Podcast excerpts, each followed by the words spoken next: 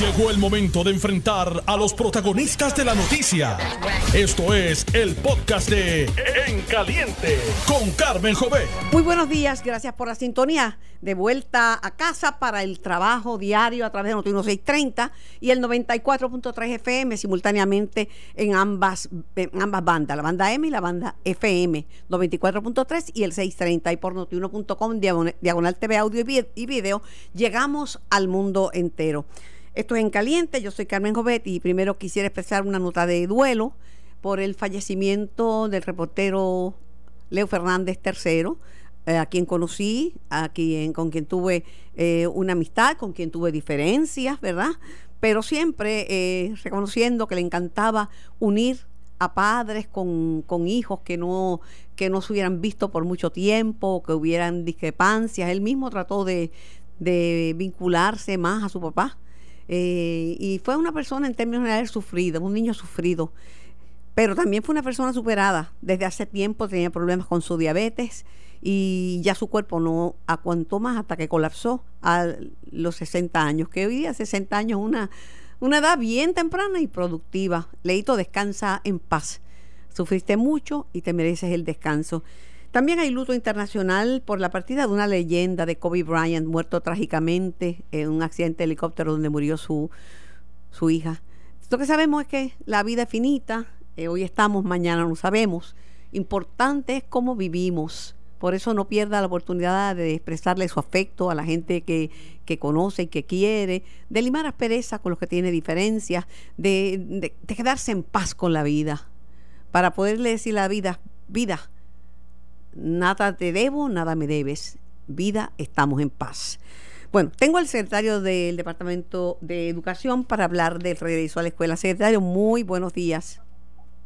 Muy buenos días, Carmen. Saludos cordiales. Perdone que le sacara de su tiempo para las notas de duelo, pero hay que saber eh, convivir con los vivos y aprender a despedir a los que se van. Este, pero gracias por gracias por la oportunidad. ¿Cuándo en efecto será el regreso? ¿Mañana o el miércoles? El regreso a la escuela. Nosotros vamos a tener un regreso paulatino del sistema educativo. Ya hoy en 177 escuelas hay una casa abierta para que los padres puedan visitar las mismas eh, y ya mañana los estudiantes se reportan. Eh, de igual manera estaremos anunciando una nueva lista de escuelas de las regiones educativas de Arecibo, Bayamón, Cagua o Macao y San Juan que estarían iniciando este, esta misma semana y así poco a poco nuestro sistema educativo se va a ir estableciendo. Se ha hablado de, de 171 escuelas, pero con este este método eh, paulatino, ¿de cuántas de cuántas escuelas estaríamos hablando aproximadamente? Eh, ese detalle específico vamos a tener el número final una vez nosotros tengamos las certificaciones oficiales de los ingenieros que están inspeccionando las escuelas. Así que ya nosotros completamos un proceso que para nosotros nos parece interesante. Capacitamos a los directores escolares en el manejo de emociones e intervención en crisis luego del desastre natural. De igual manera, los trabajadores sociales, consejeros profesionales, tenemos un grupo de empleados de la agencia, trabajadores sociales, consejeros, psicólogos, enfermeros, como un equipo multidisciplinario ya adiestrados para intervenir con las escuelas y según vayan llegando las certificaciones vamos a ir dando el anuncio de cuáles de ellas están aptas para poder iniciar. Pero el número de las que no están aptas sí lo tienen, ¿verdad? El número de las que no son aptas hasta el día de hoy son 50 escuelas. Okay. Todas esas han sido certificadas por ingenieros estructurales, etcétera. Todas ellas han sido por eh, eh ingenieros profesionales. Pero, eh, pero no, estructura, no estructurales. Bueno, la información técnica sobre este particular, nosotros pedimos una vista ocular para examinar eh, el efecto de los sismos en la infraestructura del departamento. ¿Sabe por qué? sabe, perdone que le interrumpe, le pregunto, secretario, y excuse la interrupción, porque una cosa es las inspecciones oculares, que es lo que vemos a, evidente, que es lo que lo vemos de cerca. Eh, y otra cosa son los daños estructurales, que eso lo, certifica un ingeniero estructural, que son la, eh, el, tema de, cómo se han afectado las estructuras, el peligro de colapsar, etcétera. El, ejercicio que está haciendo el Departamento de Educación cumple con la guía establecida, inclusive son más estrictas de la guía básica que tiene FEMA. El Comité Interagencial de Inspección de la Escuela establece el requisito de ese profesional que va a hacer las mismas, como el assessment preliminar de las mismas, y el mismo cumple con todo lo establecido a nivel federal y estatal. Así que estamos satisfechos con el resultado de esta inspección. Eh, entiendo que en el tema de la educación especial, estudiantes de educación especial, que es una población bien grande en Puerto Rico, eh, va a haber este me menos escuelas para los niños de educación especial. Bueno, nosotros vamos a garantizar los servicios educativos a todas las comunidades escolares. Ya eh, los servicios relacionados a educación especial, eh, la semana posterior a los eventos comenzamos a ofrecerlos, ya que estos pueden ser dados en las facilidades de las compañías, pueden darse de igual manera en los refugios o facilidades temporeras, y estas son las terapias psicológicas, terapias de habla, terapias ocupacionales y terapia física, así que ya la población de educación especial está recibiendo prácticamente de forma inmediata estos servicios para eh, atenderlos directamente. El servicio educativo es el que estamos trabajando de forma paulatina en el sistema. Hemos hablado del cómo se afectaron con lo con el sismo grande del 7 de enero, pero también con los las otras réplicas y otros movimientos eh, sísmicos que ha habido. Eh, recientemente uno de cinco eh, la escala Richter, pero el agua también afecta a las estructuras, estructuras que se inundan y que y además de afectarlas, de hacerlas eh, inutilizables, eh, también este la estremece, estremece las estructuras y una estructura puede colapsar porque este, sus cimientos estén eh, afectados por inundaciones. Eso es correcto. El Departamento de Educación había iniciado un proyecto bastante grande para todas las escuelas específicamente con fondos categoría B de FEMA para corregir, por ejemplo, todas las filtraciones de techo en tratamiento a todas las escuelas de nuestro sistema educativo. En estos momentos nosotros hemos hecho una pausa a este proyecto eh, y va a continuarse en las escuelas que ya han sido identificadas como aptas y que estén ya brindando servicio a los estudiantes. Pero hay un plan bastante amplio, eh, ambicioso, donde inclusive eh, ya tenemos los fondos asignados a nivel federal para que todas las escuelas de Puerto Rico puedan tener, por ejemplo, eh, generadores, puedan tener sistemas de luminaria eh, interior y exterior adecuados, con unos focos especiales que nos ayuden en caso de una emergencia, radios de telecomunicación para casos de emergencias, parecido a los KP4, Así que el Departamento de Educación ha recibido una aprobación de varios proyectos para mejorar la parte de infraestructura y estructura complementaria en caso de emergencia. El ingeniero Carlos Pesquera, doctor y profesor de ingeniería, ingeniero estructural, ha recomendado eh, retomar el año académico lo antes posible, pero en el sur bajo carpas. Las carpas que propone Pesquera son utilizadas por el personal de FEMA, tienen piso y están equipadas con, con aire acondicionado. Y dice que en una zona en que el evento no ha terminado, obviamente porque la tierra ha seguido temblando, su recomendación es no utilizar las escuelas existentes, específicamente en el sur. Eso es correcto, nosotros hemos conversado sobre ese tema en particular, eh, así que en la tarde de hoy yo tengo reunión con los señores y señoras alcaldesas del área sur para eh, identificar las áreas donde se va a estar brindando el servicio educativo y las recomendaciones que se hagan del Comité Interagencial de Inspección de la Escuela, el Departamento de Educación lo va a estar acogiendo. Pero le parece interesante lo que presenta Pesquera de que no se de que no se utilicen en las escuelas, sino carpas de esas de FEMA que tienen aire acondicionado, etcétera, en, en las zonas más afectadas. Y se han discutido también otros otras alternativas como salones movibles eh, vagones, trailers, así que de acuerdo a las particularidades de cada comunidad escolar, así será la toma de decisiones. Pero están buscando alternativas.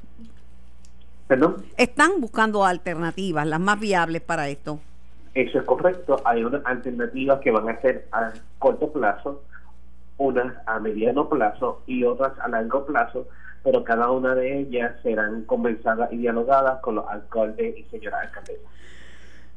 Los alcaldes y, los, y las alcaldesas están satisfechos con, con estos servicios porque para refugiados, porque hay una controversia hoy, no una controversia, hay unos comentarios de Mayita Meléndez que la gente está contenta con los refugios y de la gobernadora en el sentido de que la gente pues está contenta con lo que ella y su gobierno, su administración ha hecho.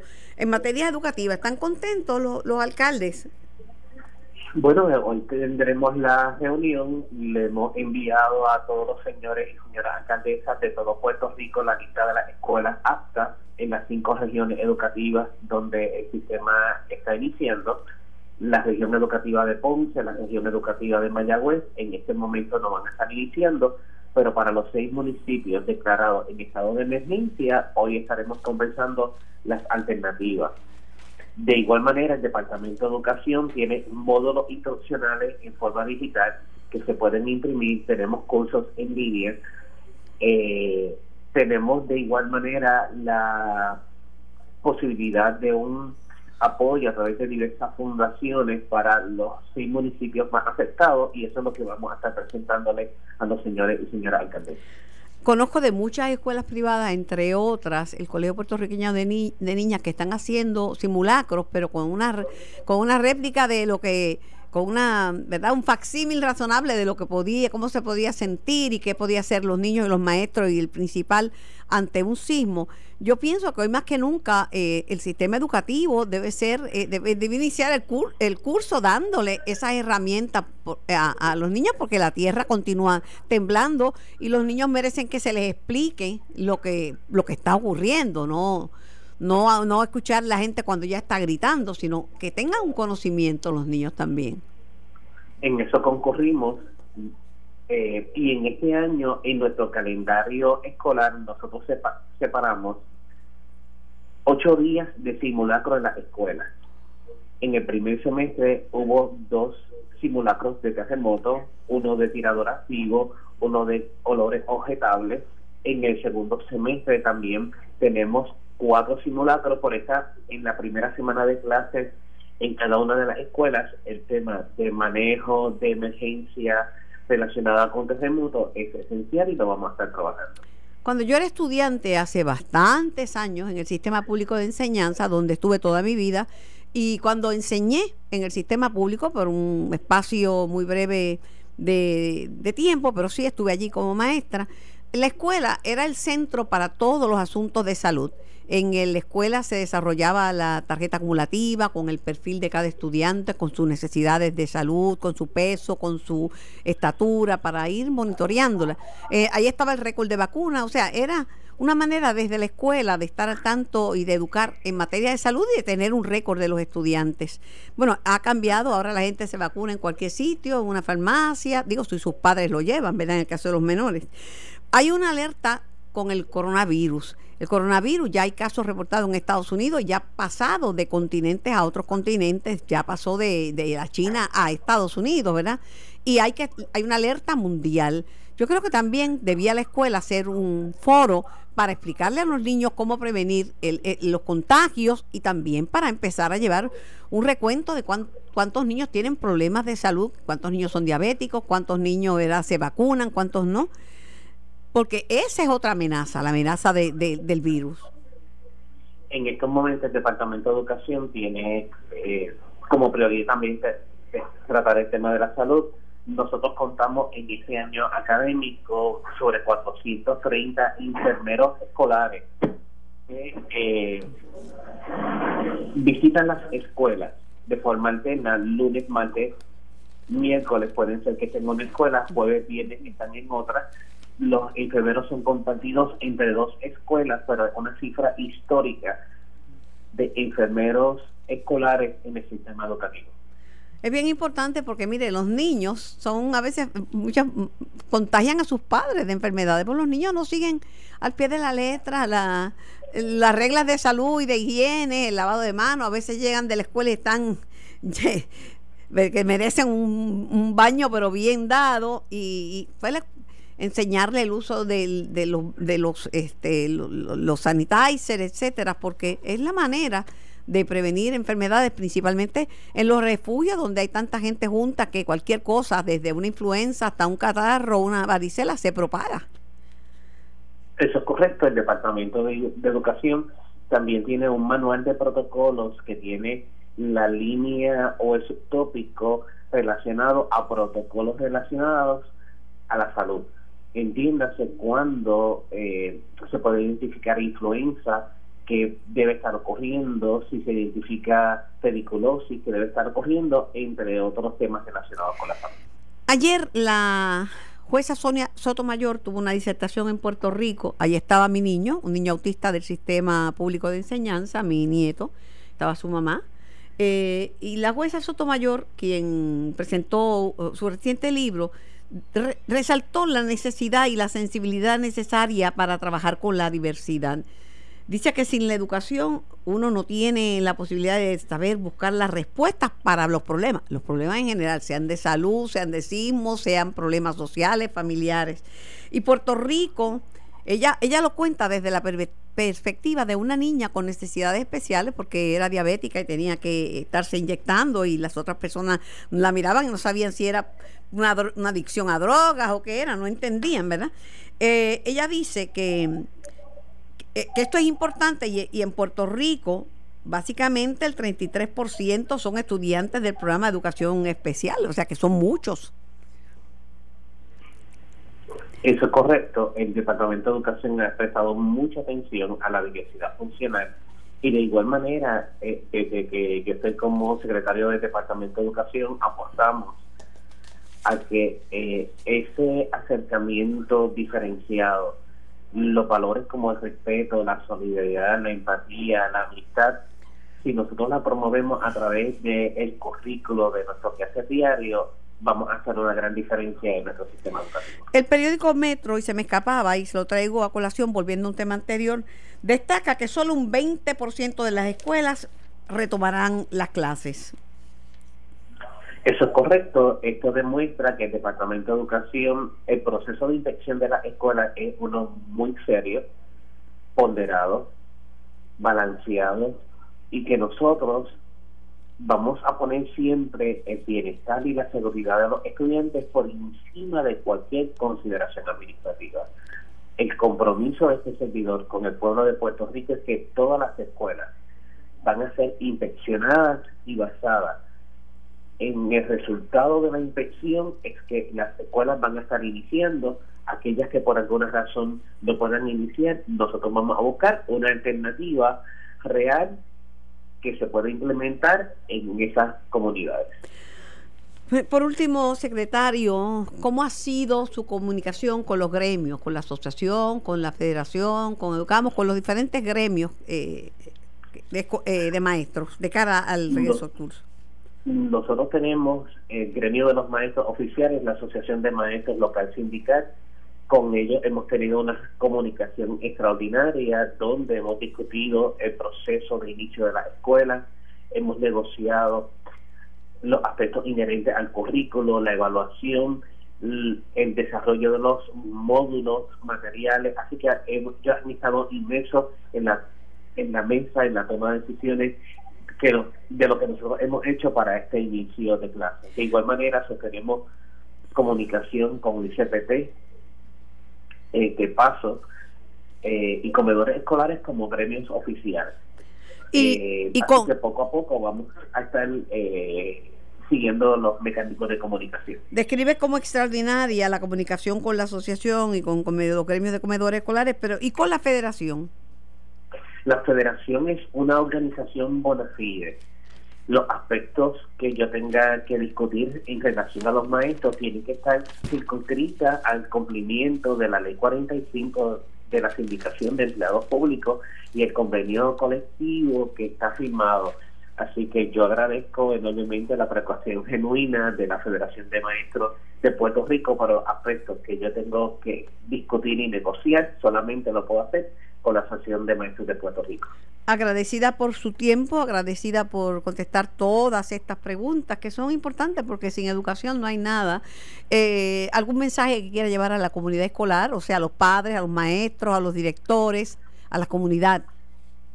El Departamento de Educación, como siempre, es la casa de cada puertorriqueño y puertorriqueña. Nuestro compromiso es lograr que cada niño pueda estar en un ambiente sano, seguro. Y así como yo quiero que mis sobrinos y mis hijadas, que son parte del sistema educativo público, puedan recibir un servicio de calidad con el mismo ahínco, empatía, lo vamos a hacer con cada niño y cada niña de Puerto Rico. Agradecida por su tiempo, sabe que estamos siempre a las órdenes.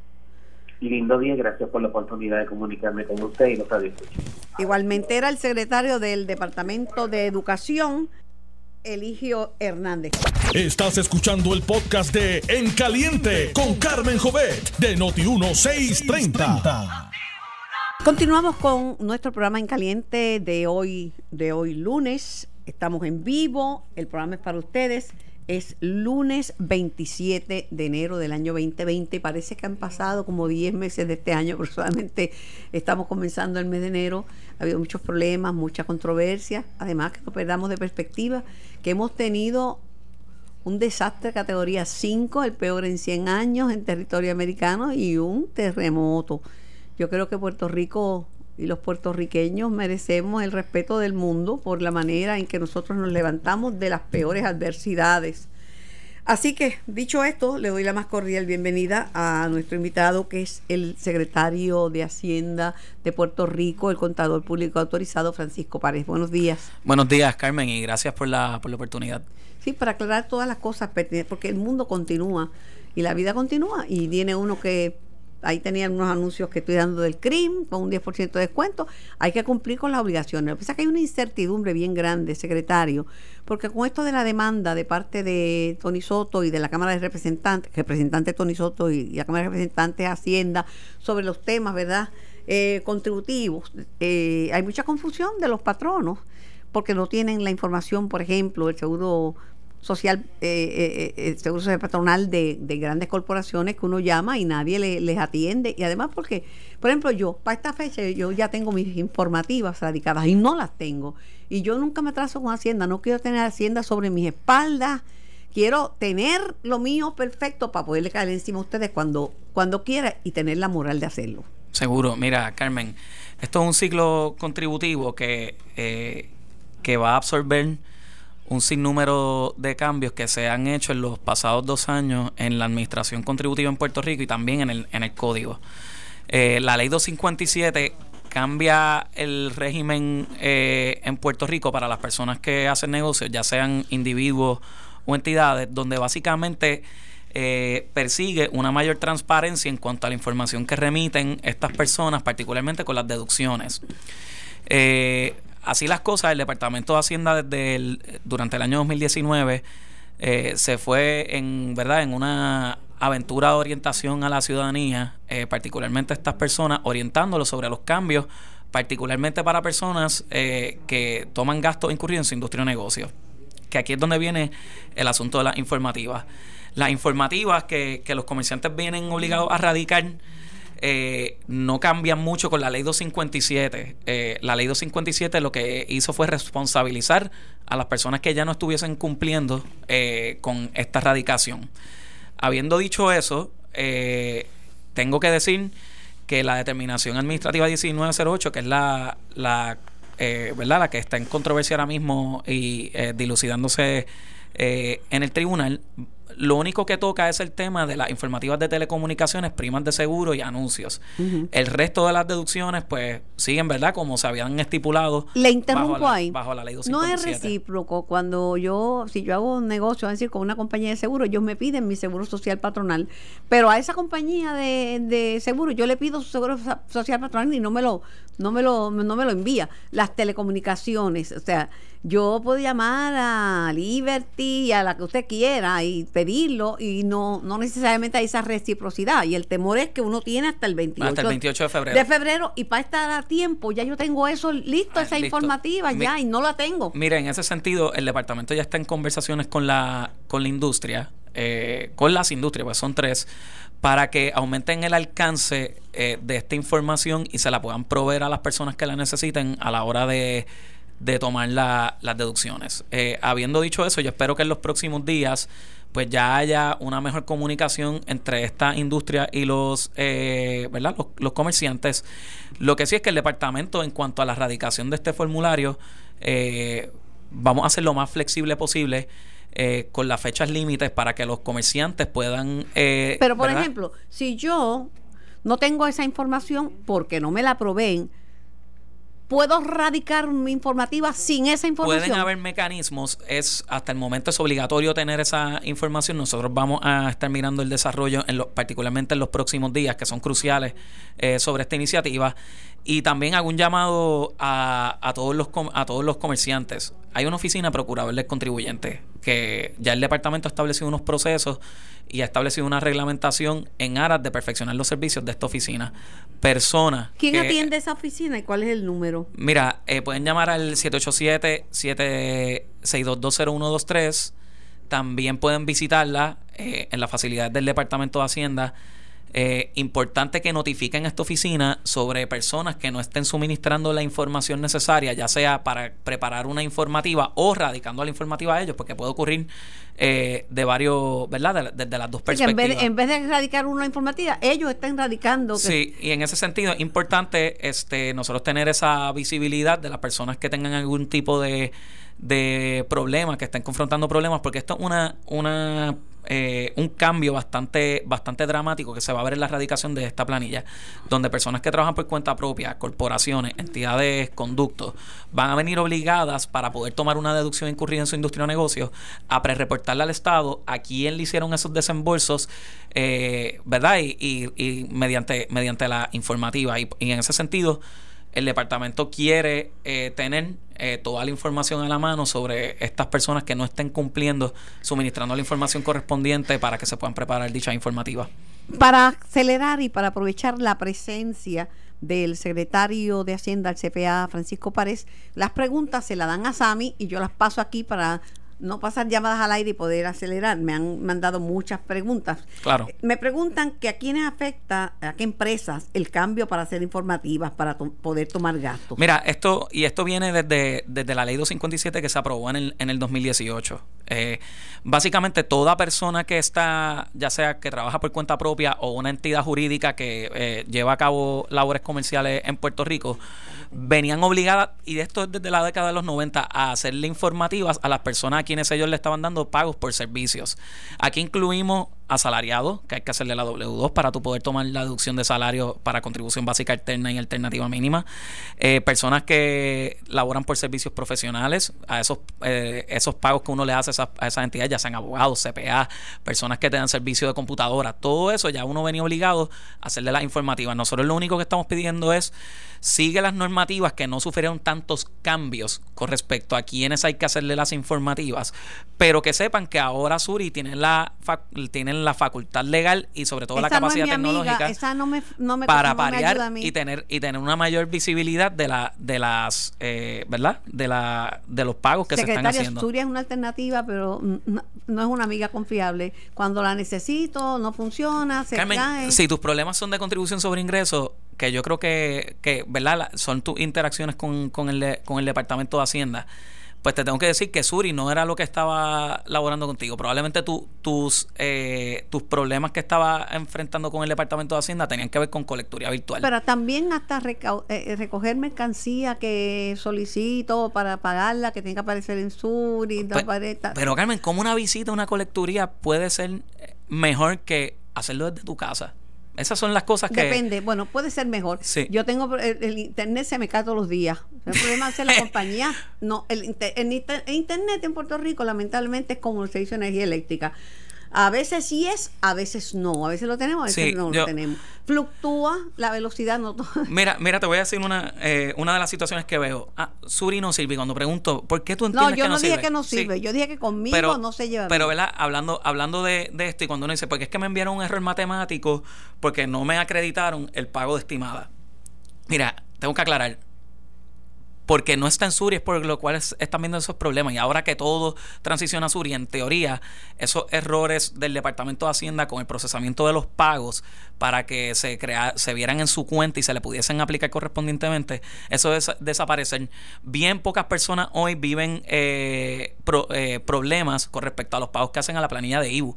¿Por qué? Porque lo maneja Suri. Es mucho más Sí, preciso, por lo mucho que le más digo que resiliente. vuelvo y le digo, y tengo razón, el internet es tan confiable en Puerto Rico como la energía Sí. eléctrica. A veces tenemos, a veces no tenemos. A veces tengo que estar llamando porque y eso que paga un servicio de internet bien caro. Pero dicho eso, le pregunto, eh, si no, si no se erradican esas informativas, ejemplo, por no tener seguro social patronal y eso ser necesario, eh, ¿qué pasaría? ¿Y por qué solo afecta a ciertas empresas y a ciertos individuos también? Mira, eh, número uno, porque los asalariados no pueden deducir gastos que no sean unos gastos personales eh, predeterminados, como intereses hipotecarios, IRA, IRA educativa, entre, ¿verdad? Pero Eh, cabe agua, luz, este, cable, seguro. Ca- los asalariados no, no toman esas deducciones. Las personas que trabajan por cuenta propia y las corporaciones podrían deducirlo si están vinculados, ¿verdad?, a la actividad que llevan a cabo. tiene que estar no gastos personales, este, que eso, eso es importante. Eh, habiendo dicho eso, Carmen, se crean eh, básicamente o, o se aumenta el alcance de lo que es la contribución básica alterna. La contribución básica alterna es un régimen que mide cuánto debería estar pagando una persona dependiendo del volumen de ventas que tenga. Y son unas tasas bien pequeñitas y es básicamente un como un detector sobre esa capacidad económica que debe tener esa persona. Porque mira lo que ocurría antes, Carmen. Personas que inescrupulosas, eh, que estaban en la autogestión, eh, me reportaban las ventas que recibían a través de su 480.6B, eh, digamos, 150 mil dólares.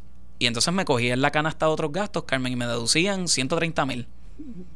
Y cuando uno los auditaba, se daba cuenta que nada de esos gastos ha- habían, habían, eh, se habían incurrido.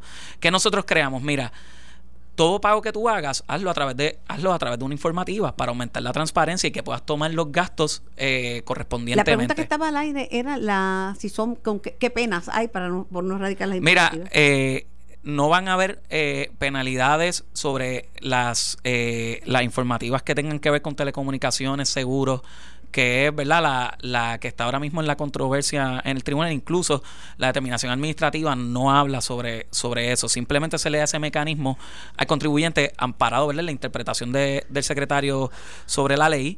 Eh, así que en ese Eso sentido... se resuelve ya mismo lo que está en el tribunal. Sí, debería, debería ser. Y tengo que decir que hay conversaciones bastante adelantadas entre la Cámara de Representantes y el Departamento de Hacienda. Eh, yo he estado conversando con el representante Soto diariamente en los pasados días y yo creo que ya han habido eh, adelantos bastante bastante importantes eh, sobre esto y sobre otras iniciativas que pudiesen mejorar el ciclo contributivo que, que vamos a estar eh, enfrentando en las próximas Después que nos semanas. afecten los contribuyentes y después que uno por no tener eso a No- tiempo, no por todo es todas estas positivo. vainas vengan a- Yo- a, fastidiar no a todo, uno. todo es a favor de a favor del contribuyente tengo que tengo que decir que el ciclo contributivo va a ser el primer ciclo contributivo administrado bajo Suri. Eh, Suri ahora transiciona a contribución sobre ingresos. Eh, la fecha proyectada hasta el momento es el 24 de febrero hubo unos cambios de fecha como consecuencia de- del terremoto. Pero miren lo que está en juego aquí lo que está en juego aquí es el desembolso de sobre 204 millones de dólares a través de un crédito por trabajo a sobre 400 mil eh, contribuyentes, un crédito que en promedio debe rondar entre los participantes como unos 525 dólares, créditos reembolsables, es un chequecito del gobierno de Puerto Rico a estos asalariados. También administra los sobre 100 millones en rebajas contributivas a, ni- a nivel de individuos. Y esta es la mejor parte, Carmen. Antes, cuando tú radicabas una planilla en el Departamento de Hacienda en el mes de febrero, básicamente esa, esa planilla quedaba como durmiente en lo que se hacía unos trabajos adicionales para poderla procesar. Por eso, bien rara a la vez, o tal vez nunca, tú podías escuchar al gobierno de Puerto Rico diciendo que estaba desembolsando reintegros a comienzos de marzo, a mediados de marzo.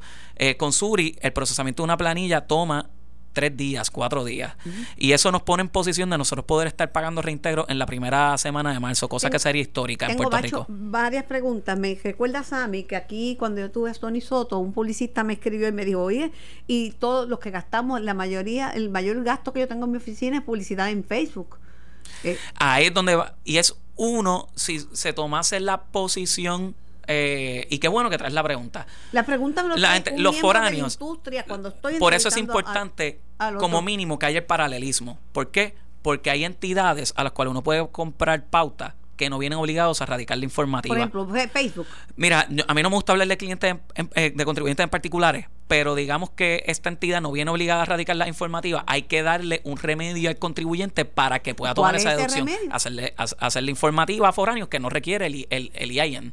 Porque no necesita. No requiere el número, el número de seguro social patronal. ¿Qué van a hacer con la gente que prepara planillas? Porque ahí dan la impresión, todo el mundo tiene, y desde tiempo de memoria, vaya Moro y pregunta, la gente tenía un tenedor de libros. Sí. Un tenedor de libros, un contable. Ese es el que hace el trabajo, o esa es la que hace el trabajo. El CPA daba la firma y certificaba. Ustedes están eliminando esa No, Carmen, no. El especialista en planilla continúa. Un especialista en planilla puede ser un CPA, un abogado o una persona que eh, se, se registró en nuestro, en nuestro listado de especialistas en planilla.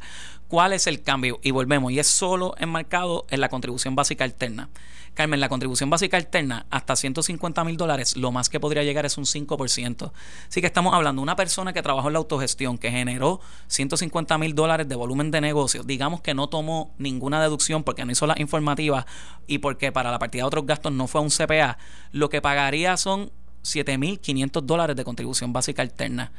Eso tú lo comparas con un asalariado en ese mismo volumen. El asalariado está en 27, 28 mil dólares.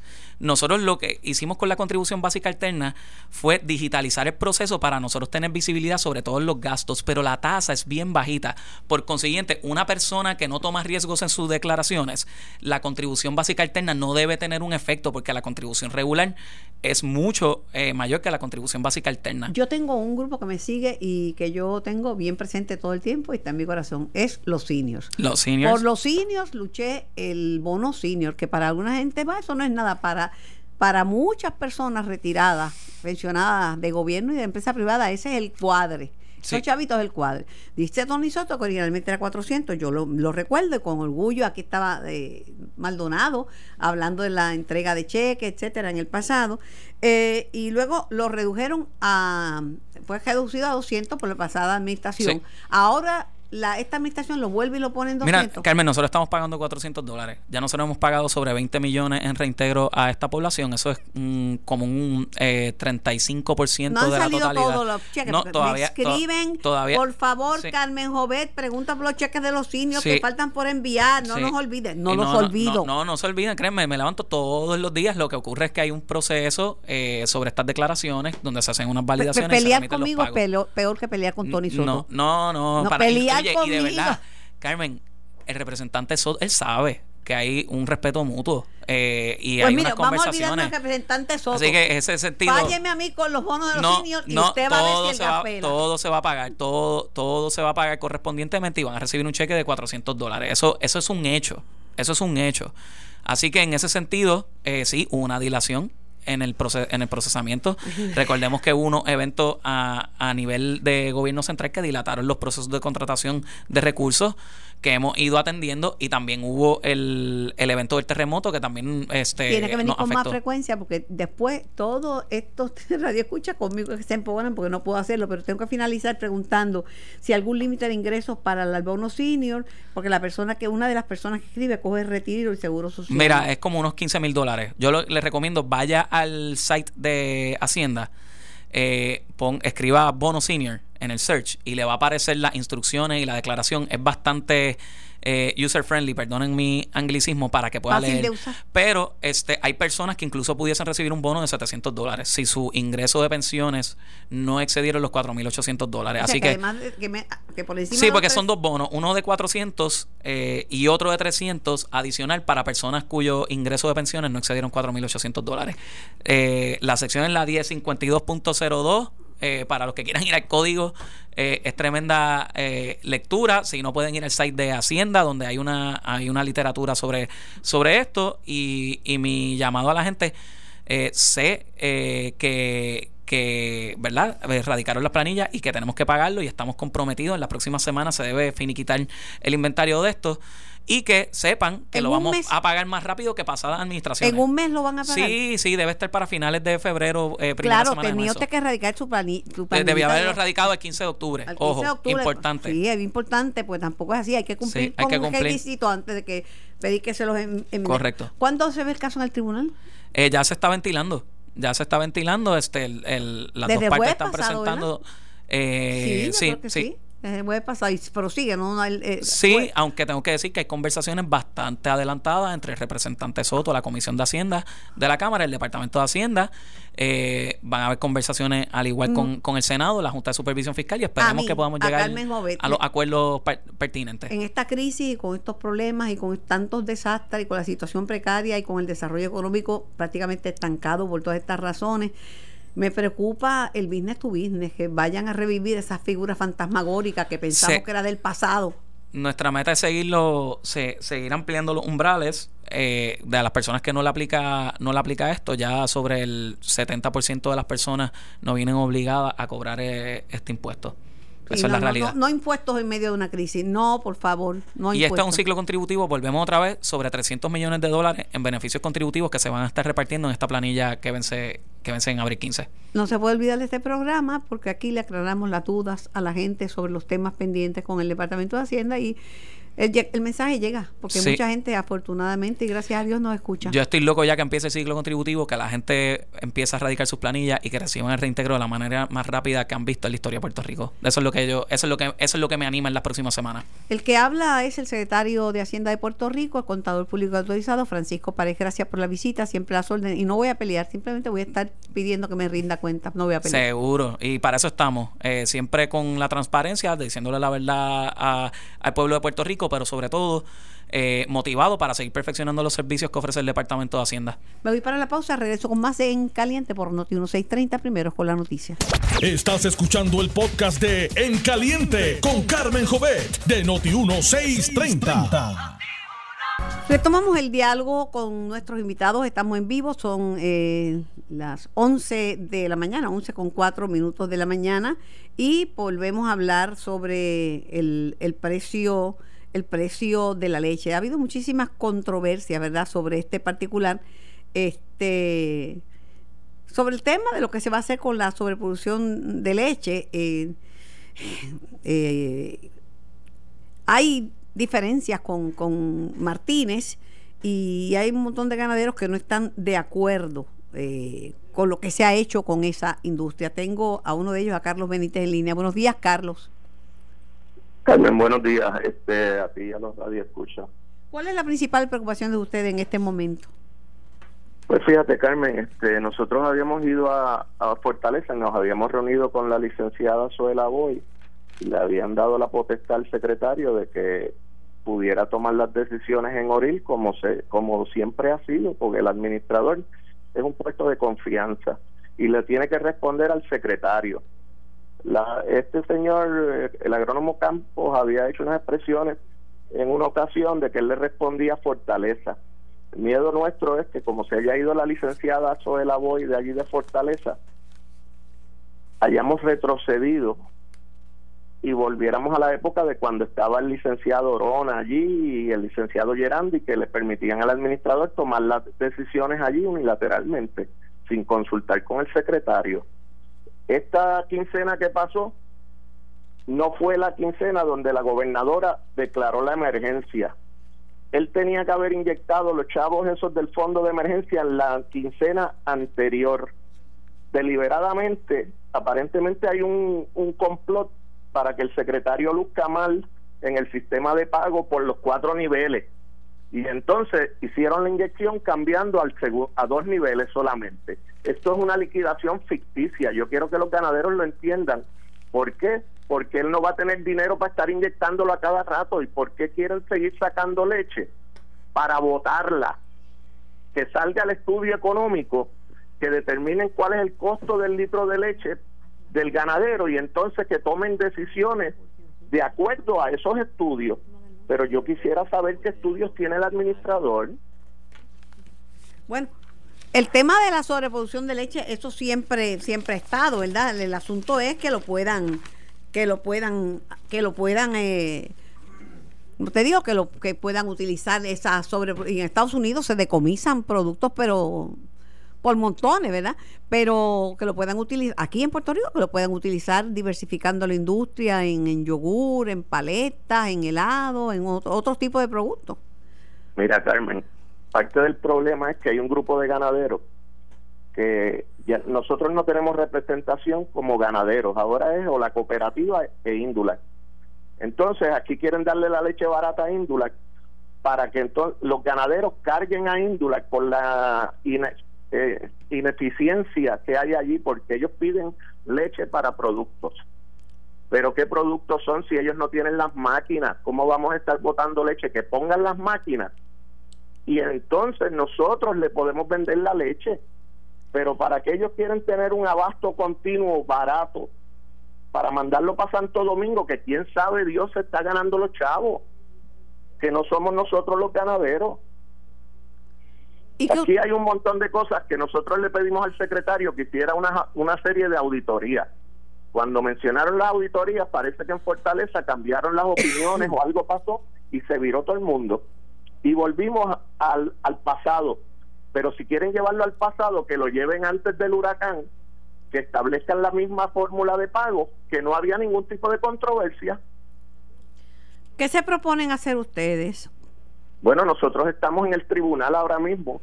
Lo que pasa es que nuestros abogados son del área suroeste y entiendo que tuvieron problemas y, y esta gente no le está pasando bien y pidieron que se que se diera una fecha nueva y estamos citados para febrero en el tribunal para que entonces nos demuestren con los documentos esos científicos por qué él ha cambiado el sistema de pago en tantas ocasiones cuando ya en Puerto Rico no había una emergencia. Entonces, cuando declara la gobernadora la emergencia, no activa los fondos porque está el sistema de pago que quería el secretario. Pero entonces puso los dos niveles y le inyectó unos chavos que nos quitaron a nosotros mismos. Esta gente está jugando con los chavos de nosotros. Mientras tanto, ustedes tienen que ver con una realidad que es todavía eh, más difícil que esta de, de, lo que haga Martínez sobre, sobre estos, estos precios, estos pagos, que es que la gente está tomando menos leche fresca y está consumiendo menos leche fresca. La gente prefiere consumir. yo difiero de ti porque los números son bien claros. Las plantas Suiza Dairy y, y Tres Monjitas aumentó su retención por 193 mil litros. Tú sabes, y, los, y, los, y las retenciones de Índula van para abajo. Imagínate, si no tuviéramos a Suiza y a Tres Monjitas, ¿de qué sirve? ¿Para qué queremos a Índula si no está vendiendo leche? Lo que está haciendo es que le está enviando a Santo Domingo. O sea, y la leche de cajita esa no se está vendiendo, porque yo cada vez que voy al supermercado tienen las góndolas vacías. Bueno, pues, pero entonces, ¿será que no están procesando? No podrán con el excedente, porque se supone que eso es una planta de balance y que procesa el excedente de leche que declaran las otras plantas y, y entonces no hay presencia en las góndolas en muchas panaderías, no hay mercadeo, tú no ves este ningún tipo de, de promoción. Este, lo que no se promueve no se vende. Bueno, pues te agradezco la llamada, seguiremos informando, seguiremos comunicándome. Mientras tanto, ustedes están pendientes de la decisión del tribunal o de ir al tribunal. No estamos en proceso, pero necesitamos que nos, que nos provean los documentos que son públicos y deberíamos de tener acceso porque nos afecta a nosotros los ganaderos. Hoy nos pagan la leche de una forma y mañana de otra. Conveniencia de la planta indular, no del ganadero. Carlos, gracias por gracias por comunicarte. y disculpa por los inconvenientes. No te preocupes. dentro de eso, tú sabes que llaman a uno y uno a veces no, responde bien. No hay problema. Que, gracias. buen día y que tenga que todo salga bien. Gracias, igualmente para ustedes. Tengo en línea al licenciado Miguel Romero. Buenos días, Miguel. Eh, buenos días, Carmen. Saludos cordiales para ti y para todos los buenos amigos de Noticiero que nos escuchan. Me enteré que no me habías podido llamar porque tuviste un problema con la salud de tu mamá. Le deseo franca recuperación.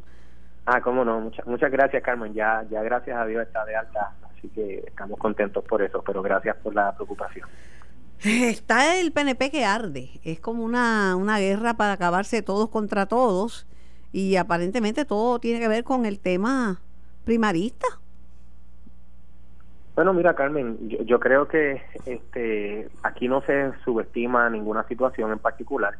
Lo que sí es importante eh, recordar para aquella persona dentro del PNP que quizás pierda el, el, enfoque o alguien que tenga una preocupación legítima de que esta no es la primera vez que el Partido Nuevo Progresista enfrenta primarias, que hemos tenido primarias a la posición más alta, la gobernación de Puerto Rico, desde hace más de 10 años. Como cuestión de hecho, fuimos el primer partido que hemos tenido primarias a la gobernación en más de una ocasión. Eh, hemos prevalecido en elecciones generales luego de pasados procesos de primaria. Hemos tenido primarias no tan solo en la gobernación, en la comisaría residente, en la alcaldía de San Juan. Así que esto es un asunto de que eh, la primaria se tiene que atender de forma responsable, siempre reconociendo eh, que al final del día del evento primarista, que sería el 7 de junio, eh, hay un esfuerzo de cara a las elecciones que hay que llevar a cabo, que es realmente más importante que la primaria. La primaria lo que define son eh, quiénes son los nombres, quiénes son los protagonistas en términos personales de para ocupar ciertas posiciones. Pero lo más importante es en cuanto al proceso político, es el proceso electoral. Pero, tu antigua colega, soy licenciada Soy Boy, eh, que estuvo como secretaria de la gobernación, ya no está, pues le hizo una recomendación a la gobernadora a través de una columna en el periódico El Nuevo Día que no que, se, que se concentre en, en, gobernar a Puerto Rico, como originalmente había prometido dedicar todo su esfuerzo a gobernar, y más en esta crisis, y que desista de su candidatura eh, a la gobernación. ¿Tú cómo lo, claro, pero, cómo lo ves? En el, caso, en el caso de la compañera Suela Boy y esa columna, fíjate que la que la, la columna estuvo eh, contextualizada en unas conversaciones que ella tuvo con la gobernadora, eh, que ella conoce, ¿verdad? Y ella pues expresó su opinión haciendo, eh, el, el referente era esa, esa comunicación inicial que alegadamente ya, ellas dos tuvieron. pero fuera de eso, mira, más allá de esa opinión, la realidad, la realidad legal y la realidad democrática es que todo el mundo tiene derecho a participar, todo aquel que cumple con los requisitos que da la ley y el partido tiene derecho a participar, se tiene que respetar y no, no tan solamente respetar esa participación, sino que se tiene que proteger el derecho a participar en una primaria. Por eso es que al final esto es cómo se conduce el evento, eh, que aquí eh, no tengamos ataques personales, porque de por sí la naturaleza de una primaria, que es una competencia entre miembros de un partido, esa competencia siempre es natural. El que piense que eso no lo va a eh, que eso no va a existir, pues mira, este, pues no ha experimentado esto. Las primarias siempre traen eh, y levantan eh, pasiones y entusiasmo y pueden levantar críticas de un grupo hacia otro. ahora, el liderato, aquellos que estamos buscando ocupar unas posiciones, que queremos buscar la confianza de todo nuestro partido, pues tenemos que dar el ejemplo y tenemos que dictar la pauta. ¿Y cómo se dicta la pauta? Eh, no haciendo ataques personales, eh, no haciendo ataques eh, virulentos. Yo creo que si yo tengo... Lo que pasa que aquí mismo en Noti 1630 el secretario exsecretario de Vivienda Fernando Gil dice que a él lo sacaron por su no, no hay ninguna otra razón que no fuera con porque él ya le dio su palabra a Pedro Pelici y, lo va a endosar que esa es la razón de la que la sacaron porque no han tenido motivos reales Claro, mira, y, eso, eso, como te digo, las primarias siempre van a traer eh, algún tipo de situación, algún tipo de señalamiento, pero fíjate que eso es un señalamiento que hace el, el licenciado Fernando Gil, que claro que va a generar controversia y que se debe evaluar dentro del contexto de lo que está ocurriendo dentro del PNP, pero el licenciado Gil eh, no es no es uno de los candidatos a la gobernación, o alguna otra posición, lo más importante, si al final de la primaria, el domingo 7 de junio, eh, nosotros queremos tener un partido eh, que tenga la habilidad de prevalecer en unas elecciones, es que el liderato que está en buscando la confianza para ocupar las posiciones se comporte eh, a la altura de lo que los tiempos requieren y es evitando los ataques que son innecesarios. Las diferencias de los partidos siempre las va a haber, las diferencias en los en, cuáles son las maneras de solucionar los problemas de Puerto Rico, las diferencias pueden haberlas en cómo nosotros podemos eh, crear iniciativas o en qué tipo de iniciativas podemos desarrollar para lograr la solución del estatus de Puerto Rico. Ahí las la diferencias son, eh, eh, son importantes porque dan la oportunidad de evaluar. Pero diferencias en tirarle un candidato a otro, pues mira, yo creo que no, y obviamente también tiene que haber espacio. Y por ejemplo, si las alegaciones del licenciado Fernando Gil no debería ocurrir que personas eh, de un partido sean eh, eh, discriminadas o señaladas porque favorecen a un candidato, no lo favorecen, y del mismo modo al contrario. Tampoco se debería discriminar contra nadie que pueda en el caso, favorecer la gobernadora. En el caso de Glorimar Andújar, secretaria saliente del Departamento de la Familia, que dio la exclusiva en este programa, es todavía peor porque ella dice que la llamaron porque ella había referido por hacer un manejo incorrecto de fondos federales a la directora CEF, a Zulima Quiñones, y ella dice que esa es la razón y tiene y, dice que Fortaleza le pidió que, que, que cambiara que cambiara de, de o sea, de que, cambiara el, el referido y, sin embargo ella, eh, pues ella dice que esa es la verdadera razón que la sacaron, pues, no pues, por nada de pues, almacén. Fíjate, Carmen, ahí, ahí, hay un, hay un argumento, y es el siguiente, yo creo que aquí corresponde que el secretario de la gobernación, eh, a quien le han hecho un señalamiento de que se le dio una notificación y quien era la persona que alegadamente ordenó revertir una una transacción que se estaba dando dentro de un componente del departamento de la familia que reaccione. Y fíjate que eso no es un asunto político, eso es un asunto administrativo gubernamental, que a quien le corresponde es al mismo secretario de la gobernación atenderlo. Va a votar. Tengo que hacer una pausa porque tengo a, al licenciado Pedro Pierluisi en, en, en línea, que lo voy a por una reacción. Le pregunto, ¿van a colgar el nombramiento de Elmer Román? ¿Usted le va a votar en contra? Bueno, yo creo primero que nada, tiene que haber una vista pública, tiene que haber la oportunidad de contestar específicamente unos señalamientos que han salido de mucho peso con relación a lo que ha ocurrido en el área sur de Puerto Rico, eh, al manejo de la administración de los suministros. Eh, él tiene que llegar allí, tiene que haber una contestación de mi parte no tiene todavía un voto a favor, tampoco lo tiene en contra. Yo espero que vaya allí a contestar como yo espero y como yo no tengo otra manera de pensar de él, que va a contestar con la verdad las preguntas que se le van a hacer. Cómo no. Gracias, eh, senador Romero, por su tiempo y por su participación. Licenciado Pedro Pierluisi, buenos días. Buenos días, Carmen. Buenos días a todos. Hoy está usted en primera plana, periódico, eh, vocero, reconociendo que se han cometido errores en este tema de vegar con el, con el desastre. Sin embargo, que usted no, no le está pidiendo a la gobernadora que retire su candidatura, ni mucho menos.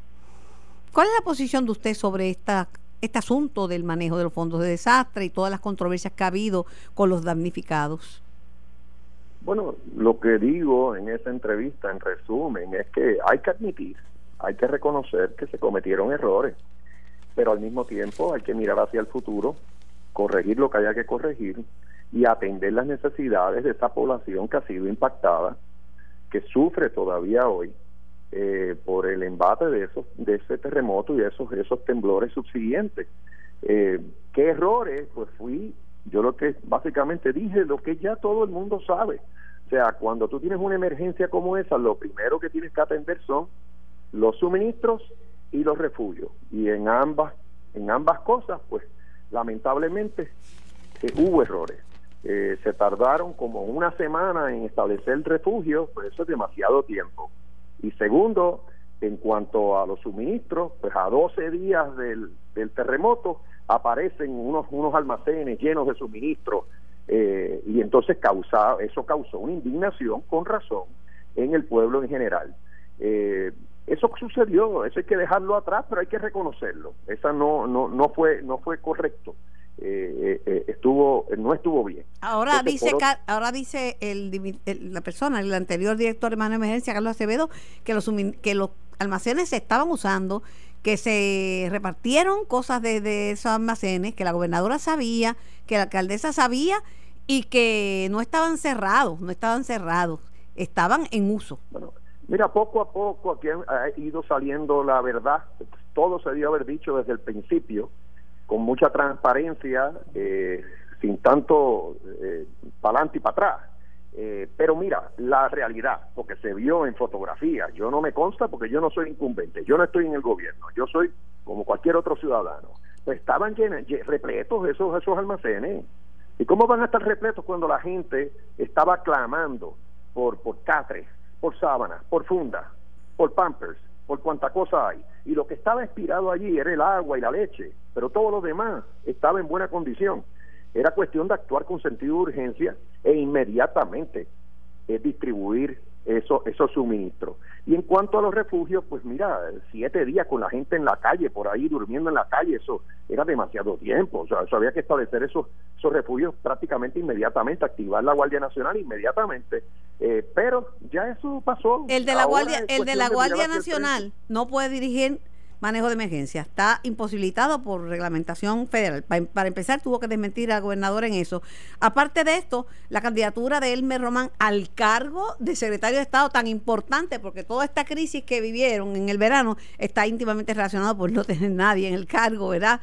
Este, para suceder a, un gobernador eh, que renuncia o que se va eh, o que fallece, cualquiera que fuera las condiciones.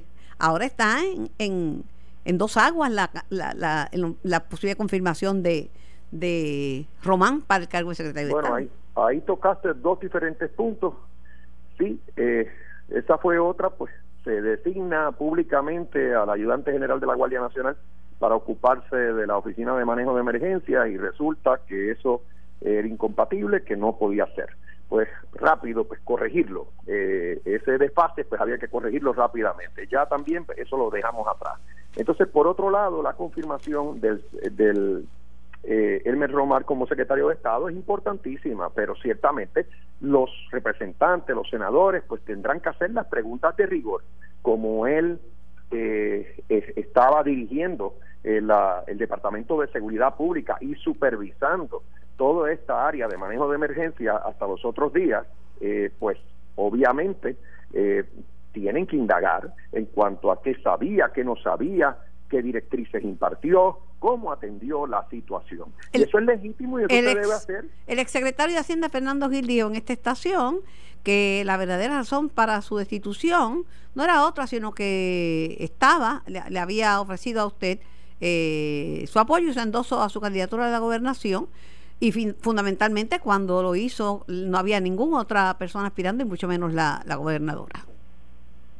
Bueno, ahí lo que pasa es que pues es correcto, o sea, él luego de que surge mi candidatura, eh, que en ese entonces pues nadie más estaba aspirando, pues expresó, aparentemente expresó abiertamente que favorecía mi candidatura y, eso eh, lo tengo que agradecer. Lo que pasa aquí es que de repente, en medio de toda esta crisis emergencia, lo despide, se le despide y entonces supuestamente la razón es que en una conferencia pública, o sea, pública, pública, él expresa su desagrado en cuanto a unas restricciones que le imponen al gobierno de Puerto Rico, restricciones adicionales en el uso de los fondos CDBG de DR, eh, 8 mil millones de dólares adicionales que entraron, con unas restricciones nunca antes vistas. Pues sí que medio mundo estaba diciendo lo mismo y no hay ningún reparo en que él hiciera ese tipo de expresión. Yo tengo que decirte, Carmen, que lo sé y tantas otras personas lo pueden confirmar, incluyendo, incluyendo la comisionada residente Jennifer González, que está en Washington, que eh, eh, Fernando, el secretario de la vivienda, tenía, mientras estuvo en ese cargo, la mejor reputación posible en Washington y eso es así. El PNP Entonces, pues una persona como esa, si tú lo vas a cambiar, tienes que explicarlo bien y, más aún, sacarlo. Cuando acaban de, tomar la decisión de distribuir los 8.200 millones, pues fue un tanto problemático. Tengo ya unos minutos para terminar. Le pregunto, eh, para muchos el PNP con todos estos líos y estas controversias, más el verano del 2018, está muerto como opción política. No tiene oportunidad de prevalecer una contienda electoral.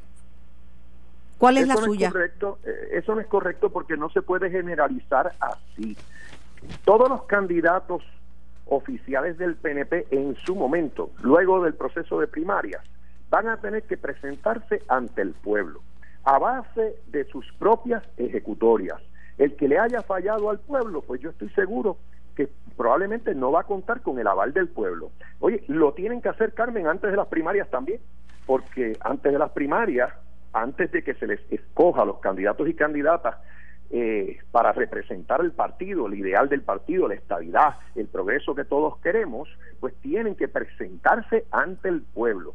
Ahora, el PNP sigue siendo el, el partido eh, con la mayor cantidad de afiliados en Puerto Rico.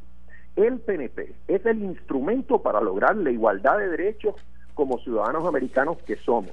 Y el PNP es el, es el partido que en el, bajo el cual hemos tenido mayor progreso eh, y mejor administración pública en nuestra isla. Gracias. Eso es así. Gracias, gracias licenciado Pedro Pelici. Tengo que ir a la pausa. Agradezco su participación en nuestro programa. Que tenga lindo día. Me voy a la pausa. Igual. Estás escuchando el podcast de En Caliente con Carmen Jovet de Noti1630. Tengo al senador popular José Luis Dalmau en línea telefónica. Buenos días, senador Dalmau. Buenos días, Carmen, para ti y para todos los que nos escuchan. Está en tela, en boca de todo, y está puesto en tela de juicio las cualidades de Elmer Román para ocupar la Secretaría de Estado. Y dice que se dice que no tiene los votos para la confirmación. ¿Cuál es la posición suya como senador? Pues Carmen, nosotros cuando cuando llega aquí un nombramiento, nosotros esperamos a que se dé una vista, eh, a que nos traigan información. A veces uno está a favor del nombramiento y cuando llega información contradictoria contra el nominado, pues entonces uno y yo soy de los que no, no he visto un voto a favor ni en contra hasta tanto no se dé el proceso y, y estamos en eso, esperando que se dé el proceso. No he escuchado comentarios de mis compañeros ni a favor ni en contra. Ese nombramiento como que no se ha discutido a profundidad aquí en el Senado. Es un nombramiento importante, lo sabemos, pero no ha tenido la... Han habido situaciones tan eh, preocupantes para el país y para la legislatura que como que no ha estado eso en el tema del día a día de nosotros aquí en la legislatura. Sobre el tema de la reforma electoral y el plebiscito idea sí o no, ya el Partido Popular se expresó como partido expresando su descontento con esas, con esas medidas? Yo creo que el país se sorprende de que en momentos en el que vivimos, mira, eh, Carmen, yo he escuchado personas diciendo que el 31 de enero van a despedir el año otra vez por el mes de enero tan difícil que ha tenido el pueblo de Puerto Rico. Entonces, pensar en enmendar las reglas de juego electorales, uno no piensa en otra cosa que no sea que, que, quieren hacer, cometer fraude, porque las reglas electorales son buenas para todo el mundo cuando hay consenso. Y entonces tratar de enmendarlas así a, última hora, eh, llevan meses cambiando el proyecto, aprobaron uno que no servía, tuvieron que volverlo a cambiar. Pues mira, eh, eh, esto no huele bien, esto no, no es lo que el pueblo espera en un momento de crisis. Hay tantas prioridades que atender para ponerse a trastocar con eso. Entonces, pensar en, en un plebiscito, pero si, si el liderato del Partido No Progresista dijo que el plebiscito ya fue celebrado y ganó la estabilidad, para efectos de ellos, ¿verdad? Y entonces, decir que van a hacer otro plebiscito ahí la frase que dice cogemos hasta de tontejos a lo nuestro es la que aplica porque lo que quieren es llevar la gente a votar en las elecciones porque saben que si hubiese un plebiscito no irían a votar por el disgusto que tienen tan grande con el gobierno. Entonces eh, teniendo unas prioridades tan grandes pensar ahora en un plebiscito de estatus como si en el Congreso le hubiesen escuchado o, o le hubiesen dado ánimo al liderato del Partido No Progresista allí para atender la situación del estatus, que, ha sido todo lo contrario, desde el presidente hasta abajo, todas las señales que han dado allí es que no quieren trabajar con el asunto del estatus ni bregar con lo del Bueno, la, en las colonias, nunca la metrópoli, en este caso, el colonizador quiere bregar con el asunto de la colonia. Generalmente esas luchas salen de las colonias. Y Puerto Rico es la última colonia del mundo. Otro plebiscito más, Carmen. La solución es otro No, eh, no, le digo a la, a la, al planteamiento suyo de que allá no nos quieren, allá no van a darle atención. Generalmente es así, en la en las metrópolis, el poder colonizador nunca es el que inicia el propósito del eh, que, pide en favor de la colonia, quiere mantener el status quo. Carmen, Ronald Reagan se expresó a favor de la libre determinación de los puertorriqueños y de y de aceptar la voluntad. George Bush padre endosó la estadidad. Hoy Michael Bloomberg endosa la estadidad para Puerto Ninguno de esos tiene poder porque esto es en el Congreso. es en el Congreso, esto es pues, una pues, criatura congresional. Pues por lo mismo, han habido personas en el Congreso que han favorecido la posición de la estadidad, pero en este cuatrenio ha sido el peor cuatrenio para el movimiento estadista en el Congreso de los Estados Unidos, el peor en la historia. Demócratas y republicanos, presidentes y congresistas han rechazado los planteamientos que han llevado el liderato local. hay que, hay que reconocer, ah, eh, pero eh, mi pregunta, mi pregunta pero, pero perdóneme, senador, que hay que reconocer que en el Partido Popular el tema del estatus nunca ha sido prioridad. O sea, no va a ser en el Partido Popular que se va a hablar. Bueno, porque el Partido Popular no se creó pensando en el estatus. El Partido Popular se creó para, para trabajar por nuestra gente. Pero curiosamente. El Partido Popular nunca ha sido un partido ideológico. Pero curiosamente, los puertorriqueños piensan que a Puerto Rico no le conviene estar bajo la cláusula territorial y colonial, fíjese, aunque y sean, populares o sean de la ideología que sea, o PNP. Pues mira, pues mira eh, Carmen, si, si hay puertorriqueños que piensan que hay que hacer un plebiscito en Puerto Rico, pues eso yo lo respeto, pero con la prioridad y la emergencia y las necesidades que tiene Puerto Rico, pensar en eso en estos momentos es distraer o coger de tontejos hasta los de ellos porque es para tratar de que se muevan a votar en las elecciones. Si no, el argumento trillado de que habían ganado la estadía del plebiscito, pues entonces hoy queda desmentido, porque como hay que hacer otro, hay que hacer otro plebiscito, ¿qué sucede? Que lo que hicieron anterior no, no cuenta, no vale, no sirvió, nadie se lo creyó en Washington. Yo creo que Puerto Rico hoy necesita un liderato que esté atento a las necesidades de nuestra gente, principalmente en el área sur, que están tratando de robarse las elecciones cambiando la ley electoral en estos momentos o tratando de movilizar sus huestes eh, con la excusa de que van a, atender el asunto del estatus con un plebiscito que no ha sido ni avalado por los puertorriqueños ni avalado por los Estados Unidos. El robo y robo de elecciones es un delito. Eso no se puede dirimir así en el poder político. El Partido Popular tiene que ir a una acción criminal entonces ilegal contra el Partido Nuevo Progresista si se están robando las elecciones. Vamos vamos a vamos a, que lleguen el momento de tomar las acciones que haya que tomar y las tomaremos. Porque cambiar la ley, cambiar la ley, pues, cambiar la ley, eso es una cosa, una potestad que tienen los, los, los, partidos cuando están en el poder, como ha cambiado ley leyes el Partido Popular. Lo que, pasa, lo que pasa es, lo que pasa, sí, nosotros nosotros hicimos cambios y contamos con consenso de los demás compañeros. Tan es así que con esos cambios que hizo el Partido Popular, que incluyó el voto electrónico, el PNP ganó las elecciones. Imagínate si estaba todo el mundo de acuerdo que ganaron las elecciones en esta los partidos no están de acuerdo con los cambios propuestos. Pero no ganan por el digo no, no ganan por el no ganan por el voto no ganan por el uso de escrutinio electrónico. El escrutinio electrónico es una herramienta que es buena para todo el mundo le contó los herramientas lo que te quiero decir Carmen que las herramientas utilizadas cuando se enmendó la ley electoral del cuatrienio pasado fueron tan buenas que hasta ganaron las elecciones. Si hubiesen sido malas pero había, ah, de hecho hubo una, aunque fue, es cierto que esto fue una propuesta originalmente de Ángel Rosa, popular, no es menos cierto que populares bien prominentes combatieron el escrutinio electrónico. Bueno, Luis Acevedo estaba en contra a muerte del escrutinio. Lo combatieron porque en aquel momento no había una certeza del tracto luego de la votación en la máquina electrónica. Cuando se corrigió, porque el caso fue a los tribunales, cuando se corrigió que hubiese una garantía de además de que la papeleta entrara también cayera a una urna y hubiese la evidencia de cómo se votó, se corrigió. Sobre el caso de sobre el caso de Román, que usted dice que no tiene una posición hasta que no tengan la vista, ya en la Cámara, que es donde se vota primero, la Cámara, eh, la Delegación Popular dice que le va a votar en, contra. Bueno, pues ellos anticiparon su voto, nosotros, por lo menos yo no he anticipado el mío. Eh, tengo mi reserva, no, no, no, te lo voy a, no te lo voy a negar, eh, de la manera en que se ha trabajado todo esto de la emergencia en el área azul, obviamente nadie se siente contento ni optimista con las decisiones que se tomaron y, la falta de sensibilidad para atenderlas. Pero hasta tanto no llegue el proceso al Senado, pues yo no, no voy a adelantar mi voto. Con todas las críticas que se pueden hacer y con todas las críticas que le hago a diario a esta administración, eh, no es menos cierto que les ha tocado el, el reto enorme de atender en este cuatrenio en menos de, tres años los tres, dos desastres, tres incluimos a Irma. El, eh, María, el más grande en 100 años de historia en territorio americano, y el terremoto, el primero desde el 1918, o sea que es un reto bien grande el que ha tenido esta administración.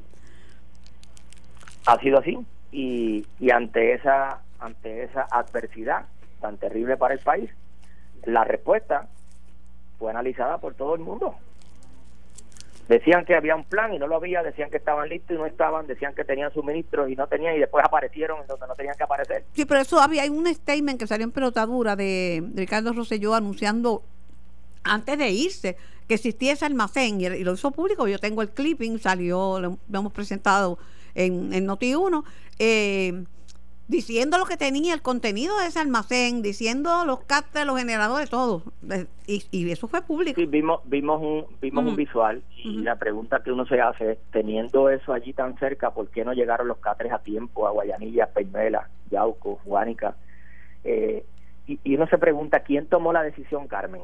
¿Quién tomó la decisión de movilizar el agua de San Juan hacia el aeropuerto de la base Roosevelt Road en Ceiba y que se perdiera allí? E-, eso no tiene perdón.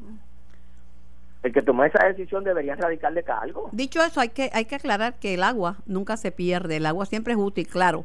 Deja de ser potable si está expirada, pero siempre se puede usar para fregar, para bañarse, para no limpiar. Tiene una contestación, eso no tiene defensa. No, es, no, no, no es que no. tan grande del país que no, no, no me refiero, no me refiero a eso, pero lo que estoy diciendo que el agua expirada, para que la gente lo piensa que un agua expirada se bota, Puede servir para bañarse, puede servir para fregar, para limpiar, puede servir incluso para abonar terreno. No, no se, no se vota. Senador, gracias por su tiempo. Gracias, siempre a orden. Igualmente. Bueno, vamos a aprovechar estos minutos finales para escuchar a la gente los temas que hemos hablado, la entrevista con el secretario de Educación, el regreso a la escuela, Hacienda sobre la reforma contributiva, la controversia con Tony Soto y la Cámara que está ante el juez Anthony Cuevas, que él dice que ya está a punto de, arreglarla, Bonito Senior, las declaraciones de Pierre Luisi, las declaraciones de eh, Dalmau, la confirmación de, o no confirmación de Elmer Román, todo lo que hemos discutido en la mañana de hoy. 787-758-7230. Buenos días, ¿quién me habla y de dónde? Carmen, ¿conmigo? Sí, buenos días. Ah, buenos días, Carmen Valentín de Guayama. Mira, el senador Dalmau tildó de, de que la trama del partido de los líderes del partido PNP cogiendo de consejos a, los a sus electores. Este, ¿Cuánto tiempo lleva el Partido Popular con esa misma con esa misma eh, mensaje a su a sus electores? Gracias. A usted por participar. Buenos días. ¿Quién me habla y de dónde? Buenos días, la señora Figueroa de Piedra. Adelante, Figueroa. Buenos días, Carmen. Mira, qué bueno que le recalcaste al, al senador que el, esto ha sido el cuadrillo el, peor pero ha sido obviamente pero no es que, no, se lo, no es que lo he recalcado es que eh, es, la primera vez que hay un huracán categoría 5 dos eh, porque pues estaba Irma y entonces ahora el terremoto eso es una realidad es un dato eso es evidente exacto, pues ha sido el peor cuatrienio pero ha habido todos esos sucesos. Ahora, mira, Carmen, qué la pregunta es, la pregunta es, y es hipotética porque no hay contestación para ella, si el Partido Popular lo, pudo haber hecho mejor, a lo mejor sí, a lo mejor no, a lo mejor igual, no sé, no tengo contestación. Claro, claro pero pues se ha bregado como como uno dice con lo que hay, pues para mí, para mí, para mí, mi opinión personal, han estado bregando pues con lo que se ha podido y hasta donde se ha podido. Pero han cometido graves, pero han cometido graves errores también. Sí, sí, han habido, han metido las patas. Han metido las patas, De verdad que Mira, Carmen, ahora te digo que llamar, mira, ayer, no, yo sé que, que usted, Carmen, usted le gusta, no le gusta hablar de la emisora. En una emisora, yo escuché ayer a una persona hablar hablar de la Guardia Nacional diciendo que la Guardia Nacional que no estaba bregando en, el área azul como debe bregar, pero con una expresión que hicieron, que están con unas armas largas, que la gente cuando llegan allí que tienen miedo de que se le vayan a dispararle con esa arma que tienen esa, esa obviamente ellos tienen que estar como como ley, tienen que estar armados, porque eso es una función de ellos. Que le daba miedo que se vean ahí que si con armas largas que pudieran hasta matar a una persona y, obvia, y otro comentario que hicieron, que los niños corrían peligro porque los niños podían ser abusados, que pueden ser violados. Carmen, en un momento como este, ¿a quién se le ocurre hablar de esas cosas? Bueno, los niños corren los niños corren peligro porque las estadísticas dicen que la mayor parte de las veces son abusados por gente que conocen a esos niños, incluyendo padres, padrastros, mm, abuelos, sacerdotes, maestros. Correcto. Sí, sí, eh, siempre ha, pasado, eso ha pasado así, pero expresarse en un momento como este, entonces hablar y decir que corren ese peligro, obviamente, pero no estaban hablando de, de, que familiares ni tuvieran otras personas, hablando de la Guardia Nacional, hablando de, de, la Guardia Nacional, expresándose, como uno dice, pues en contra de, las de las personas que, que pues que ayudan a que un poquito pues las cosas estén mejor en ley. Como Mira, dicen, como cae- dicen los muchachos en la calle, y gracias por su llamada, hay que bajarle dos, porque a veces también la gente se pone demasiado. Buenos días, ¿quién me habla y de dónde? Te habla Torres de Ponce. Adelante, Torres. Sí, este, estoy, estoy llamando con respecto a, a uno de los argumentos que estableció el senador, de que el plebiscito es para hacer que los PNP salgan a votar y, y tomarlos de tontos. Eh, ¿Qué garantía hay de que la persona es PNP salga a votar porque está el plebiscito y vote a favor o vote en contra del mismo PNP? Si Ninguna, ninguna garantía. eso, o sea, es que, es que ese es un argumento eh, eh, que está utilizando que, que es como decir, tú puedes llevar al caballo al río, pero tú no puedes obligar a beber agua. O sea, tú puedes llevar a la persona a votar, pero no puedes obligarla a votar por lo que tú Y el voto es secreto. A un gente Por que eso. dice, mire, yo soy del partido tal, más cual, clavo pasado, después van y le votan en contra, el voto es secreto. O sea, por eso yo puedo yo puedo ir a votar por, por el plebiscito y, y votarle en contra al PNP, siendo un PNP, si es que estoy tan, tan molesto. Y votarle en contra también diciendo, este, estabilidad, pues no, le voto al no. Por, e- por eso, o sea, son, son, son argumentos que, que, para una vez más, para mantener al pueblo en la confusión, todo es hipotético, todo es, es, este, especulativo, y por eso es que no salimos del, del, del, del hoyo. Bueno, gracias por tu participación. Buenos días, ¿quién me habla y de dónde? Carmen, buenos días, Carlos Soto de Bayamón. Buenos días, Carlos. Muy bien, oye, varias cositas. Este, la Guardia Nacional, como la Policía de Puerto Rico, está haciendo una labor excelente de vigilancia y de ayuda que están prestando. Nosotros vamos, no podemos tapar el cielo con la mano.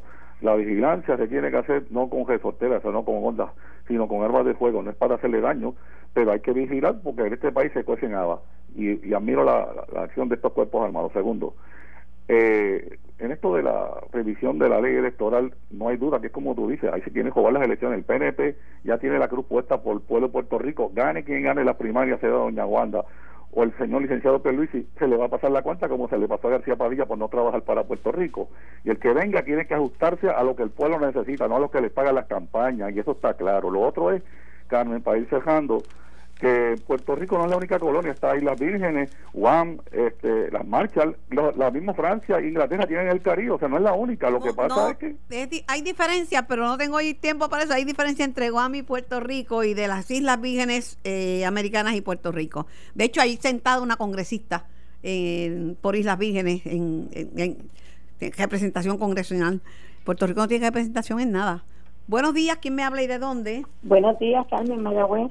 Adelante, rapidito, que estoy tarde. Carmen, eh, eh, me, eh, era para decirle que es, una, es lamentable que el programa de usted sea tan corto para tantos temas tan interesantes, por ejemplo lo de Hacienda, que el secretario no especificó con relación a los bonos senior de las personas que no le ha llegado todavía la del año pasado y a la vez que dice que hay dos derechos, uno de 300 y uno de 400, si es mensual o es anual el ingreso. No, lo que pasa que el ingreso anual, si es menos de 4.500, si es menos de 4.500, le cabría, le, le tendría la oportunidad de, de un, un bono adicional. Pero él fue claro en que entran a la página de Hacienda, bono senior, y ahí está toda la explicación de arriba abajo. Pero dice que los va a mandar, que en un mes espera haberlos mandado todos a los que llenaron la planilla en este año. Me voy. Bendito, se me quedó el cuadro lleno, pero no tengo tiempo para más. La señora quisiera que durara más el programa, yo Estoy, yo creo que tenemos dos horas y son buenas, ¿verdad? No los podemos discutir todos los temas, pero son buenas. Nos vemos mañana, los dejo y nos escuchamos. Los dejo en sintonía con la aprobación de Noti 1630, primero con la noticia. Esto fue el podcast de En Caliente con Carmen Jovet de Noti 1630. Dale play a tu podcast favorito a través de Apple Podcasts, Spotify, Google Podcasts, Stitcher y notiuno.com.